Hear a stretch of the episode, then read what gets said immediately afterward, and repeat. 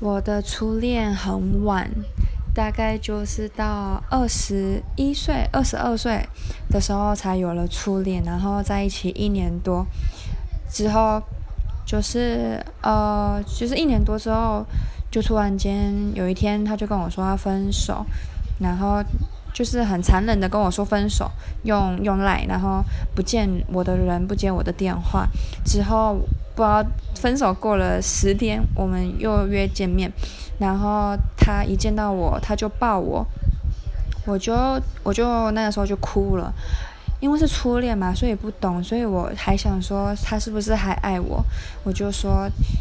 你不是不爱我了吗？干嘛还抱我什么的？还想说可能会复合，但是之后就是没有复合啊，而且就是再过个几天之后，我就发现他跟别的女生在一起了。